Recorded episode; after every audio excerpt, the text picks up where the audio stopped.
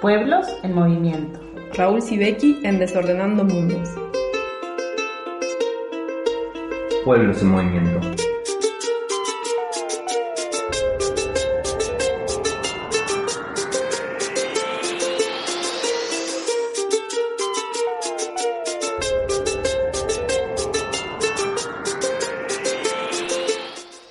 Bueno, seguimos en Desordenando Mundos y como escuchaban en esa preciosa presentación que tiene esta columna, de las pocas que tiene presentación, ya estamos arrancando Pueblos en Movimiento con Raúl Sibeki. ¿Cómo andas, Raúl?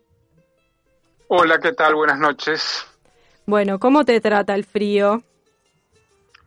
Bueno, mal. Evidentemente no hace mucho frío, pero no es agradable esta temporada de invierno, sobre todo en nuestras casas, que me imagino que a todos nos pasa igual que, que son precarias en cuanto a la calefacción, ¿verdad?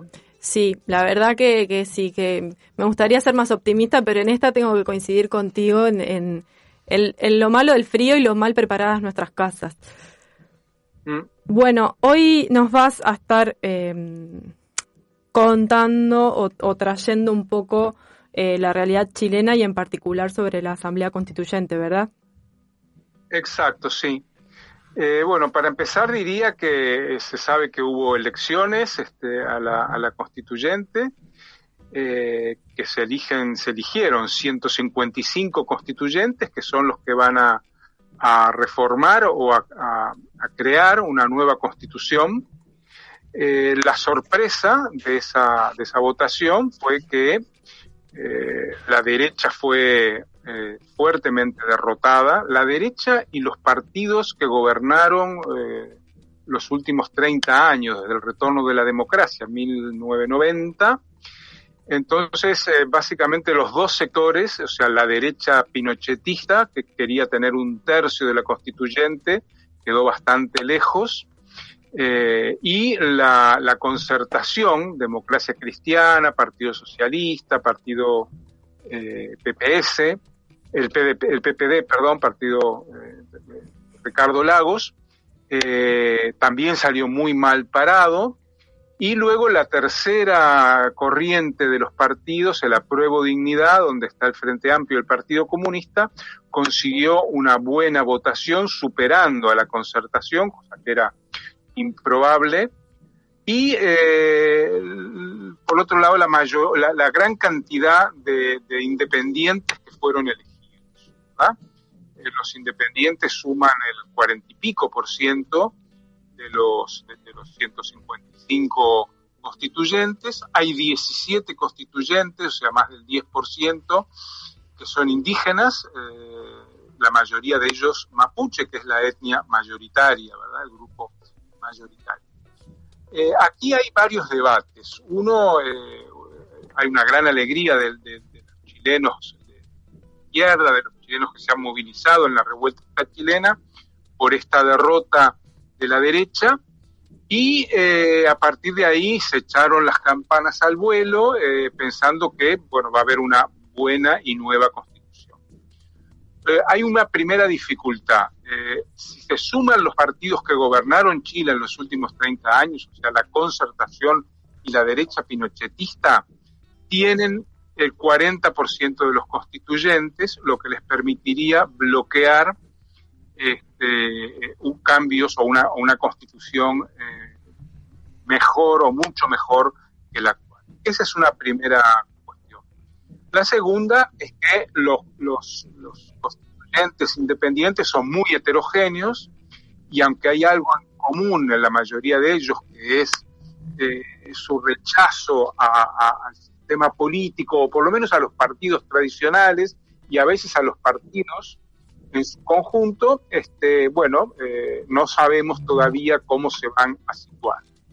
Hay otro punto eh, un poco complejo del actual, de, lo que fue el referen el, la, la, votación para los constituyentes, y es la baja votación. Votó el 42% del, de, de los habilitados para votar y votaron muchas menos personas este, que en el referéndum de octubre de 2020, que decidió que sí había que ir a una constituyente.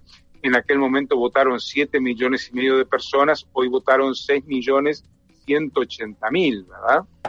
Entonces, es, una, es mucho menos de la mitad, lo que revela también este, la crisis del sistema político en Chile. Lo que está en crisis en Chile es el sistema político, no el sistema de dominación, pero sí el sistema político.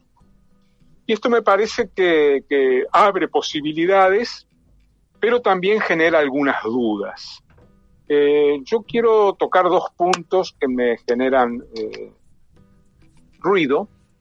Uno es el de quienes plantean que, eh, sobre todo desde el mundo mapuche, ¿verdad? El mundo indígena, tanto rural como urbano, que vamos a tener una constituyente plurinacional, una constituyente que reconoce la plurinacionalidad. Yo creo que eso no es así. Yo creo que el formato constituyente eh, ya es un formato eh, de representación y un formato clásico de una institución, de una institucionalidad estatal que puede reconocer verbalmente la, la, plurinacionalidad, pero que no la va a aplicar. Esto que digo tiene, un tiene dos antecedentes, por lo cual me hace a mí no ser tan optimista. Eh, los dos antecedentes son las constituciones de Bolivia y de Ecuador, aprobadas en 2008 y 2009, al calor de luchas y de procesos eh, de organización muy amplios de los pueblos originarios, que son mayoría en Bolivia y una minoría consistente en Ecuador, eh, constituciones que grabaron en, su, en, su, en sus diferentes capítulos conceptos como el buen vivir o la vida buena en diferentes lenguas, aymara, quechua, guaraní, etcétera. Y en el caso de Ecuador este, colocaron el tema de la naturaleza como sujeto de derechos. Y luego se siguió con el extractivismo, con los hidrocarburos, la minería, etcétera. Entonces quiero decir con esto, una constituyente finalmente es un papel que se aprueba y que dice ciertas y después llevarla a la práctica es otro problema. Entonces, un compañero de Ecuador me hace, que vivió en España muchos años, me manda un mail diciendo, Decio Machado, un amigo, la Constitución de España dice que el pueblo, que los españoles tienen derecho a la vivienda. Y en los últimos años se han desalojado a millones de personas de sus viviendas porque no podían pagarlas. Pero el derecho a la vivienda, bueno, depende más del mercado que de la Constitución. Este es un primer tema que quisiera eh, plantear. El segundo tema es que la mayoría de las constituyentes son mujeres. Hay una constituyente más mujer varón.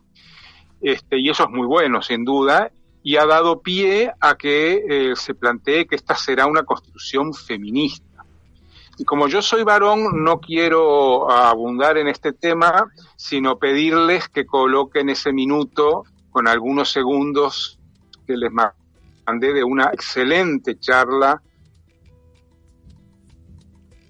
Sí, escuchamos. Por favor. El audio. Ahorita, por ejemplo, en el proceso constituyente en Chile, que probablemente es uno de los más claros, de nada, de nada, de nada nos sirve contar cuántas mujeres va a haber en la constituyente. Porque ese no es un proyecto de cantidad de mujeres. ¿Cuántas mujeres tiene el partido de López Obrador? ¿Para qué mierda me sirve ese dato? ¿Qué refleja ese dato? ¿Cuántas mujeres ha tenido en función de gobierno Piñera? ¿Para qué me sirve ese dato? Bueno, Raúl, contanos a quién estábamos escuchando. Sí. Estábamos escuchando a una eh, feminista boliviana, María Galindo, del colectivo Mujeres Creando, a mi modo de ver, una de las eh, feministas y de las intelectuales más lúcidas de este periodo de América Latina, eh, más radicales eh, que tiene un discurso y un análisis para mí excelente eh, en el cual plantea que no se puede descolonizar sin despatriarcalizar ni despatriarcalizar sin descolonizar. Y ella es una mujer anticapitalista, antiestatista, libertaria, eh, que defiende lo que denomina y acaba de publicar un libro como feminismo bastardo, un feminismo que no busca legitimarse ni en la academia ni en el Estado. Bueno, una mujer muy especial que creo que algún día le podríamos, le podrían ustedes dedicar un programa entero. No sé si ustedes han escuchado esta conversatorio eh, del cual extraímos, extrajimos un minuto, ¿no? Tuvimos una entrevista con, con eh, ¿Perdón? Que sí, que sí, hemos tenido hace poco una entrevista con ella a propósito de su libro. Ah, perfecto. Entonces eh, omito decir muchas más cosas. Yo creo que la intervención de María es importante porque, claro, mm, mm, hay un, hay un balance que ella hace de la primera ola del feminismo, lo que ella dice, el fracaso de la revolución feminista de los 80, que fue institucionalizada, que fue dominada por una tecnocracia de género internacional, y entonces ella alerta contra que eh, no hay una institución este, estatal que pueda ser feminista, como no hay una institución estatal que pueda ser emancipatoria aunque evidentemente es importante que haya una mayoría de mujeres o, muchas mujeres y, muchos independientes e indígenas en la Constitución. Yo para terminar quisiera agregar eh, una frase de un intelectual eh, chileno, un historiador que se llama Gabriel Salazar, que plantea justamente que tener derechos y no tener poder eh, es estar desnudo. Eh, ¿Por qué plantea esto? Por la experiencia, la historia de los conflictos sociales en, el mundo y en América Latina y en Chile. Entonces, la revuelta chilena ha dado muchas situaciones importantes. Una de las situaciones que ha generado es la posibilidad de eh, tener una nueva constitución pero otras instancias que ha creado ha sido la enorme cantidad de asambleas territoriales que surgieron en los barrios de Santiago, de Valparaíso y de las principales ciudades de Chile. Esas asambleas territoriales que han creado sus redes de abastecimiento, incluso redes de mujeres, redes feministas de abastecimiento, ha sido eh, una de las claves organización territorial de este, eh, los chilenos y chilenas este, en cada uno de sus territorios. Y eh, ese es un elemento fundamental, creo yo, para que el debate de la constituyente y, la, y la, propia constituyente lleguen a un puerto mejor, este, porque luego hay que cumplir esas, esas, esas cosas que se, que imprimir en la constitución, que se logren instalar en la constitución no alcanza con una constitución que diga cosas para.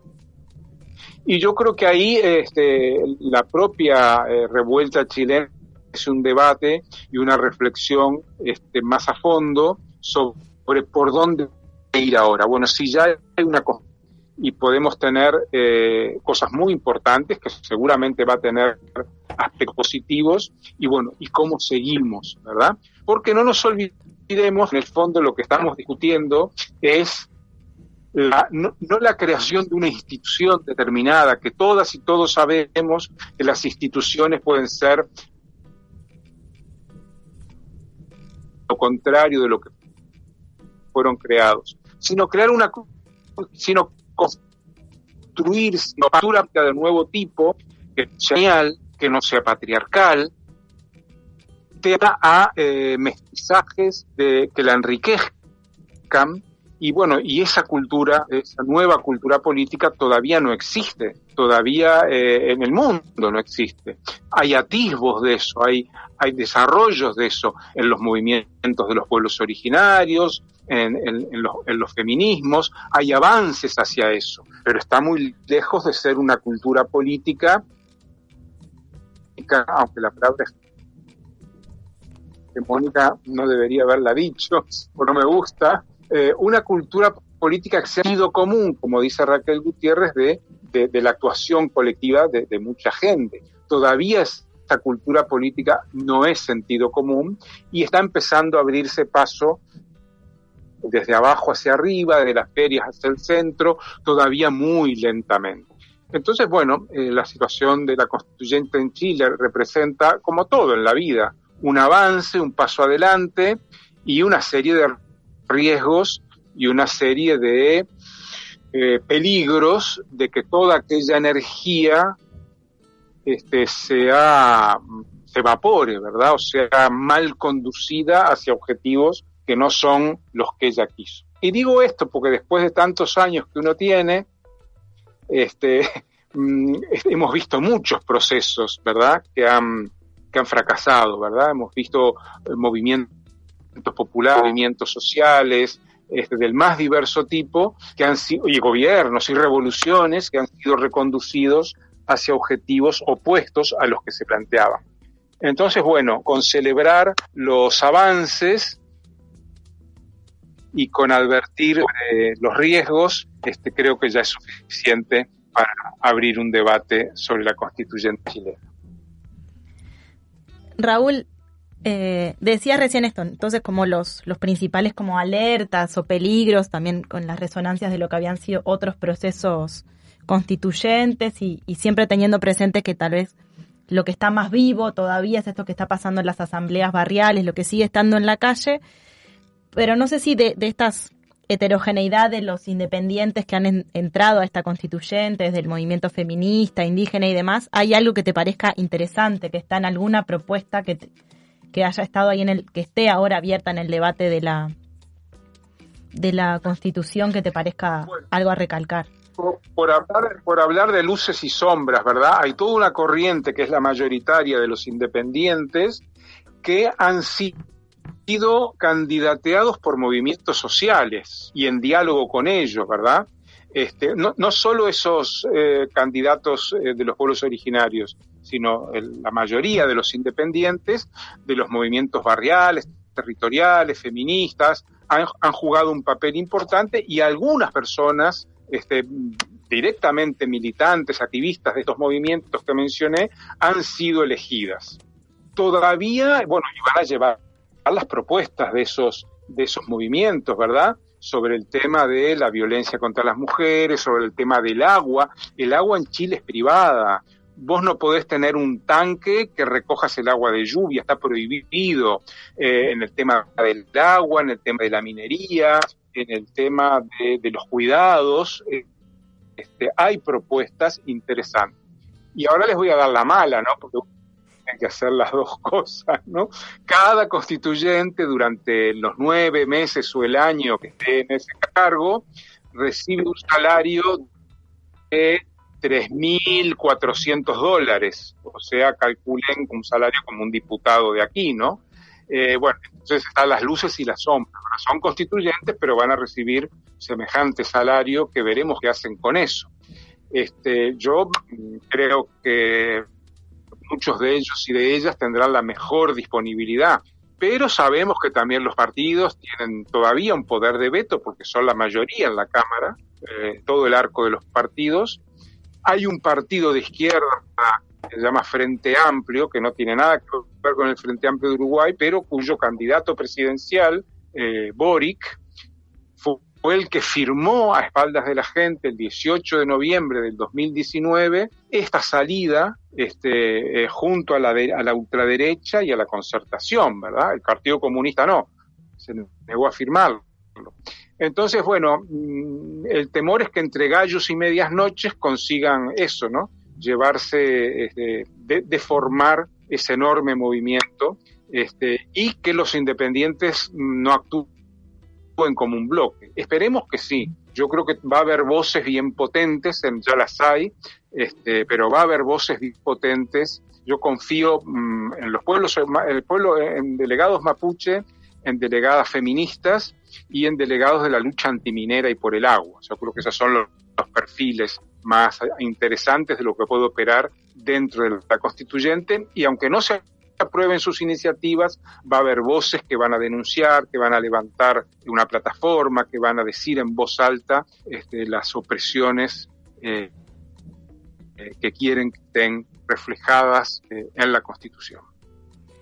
Bien, ojalá que sí, que, que sea así, que ese, ese espacio al menos sirva para eso, para situar otras voces y bueno, y también seguiremos de cerca lo que pasa no solo con la asamblea, sino con estos otros procesos que vos mencionabas en los barrios y, y todo lo que abrió la, la revuelta de, del último año y medio en Chile, que es mucho más que, que esta asamblea, ¿no? Eh, Raúl, te despedimos, te agradecemos como siempre eh, el espacio y nos reencontramos contigo el mes que viene. Muy bien, un abrazo a las dos este, y bueno, y estamos en contacto. Muy bien, gracias Raúl. Saludos. Chao. Chao.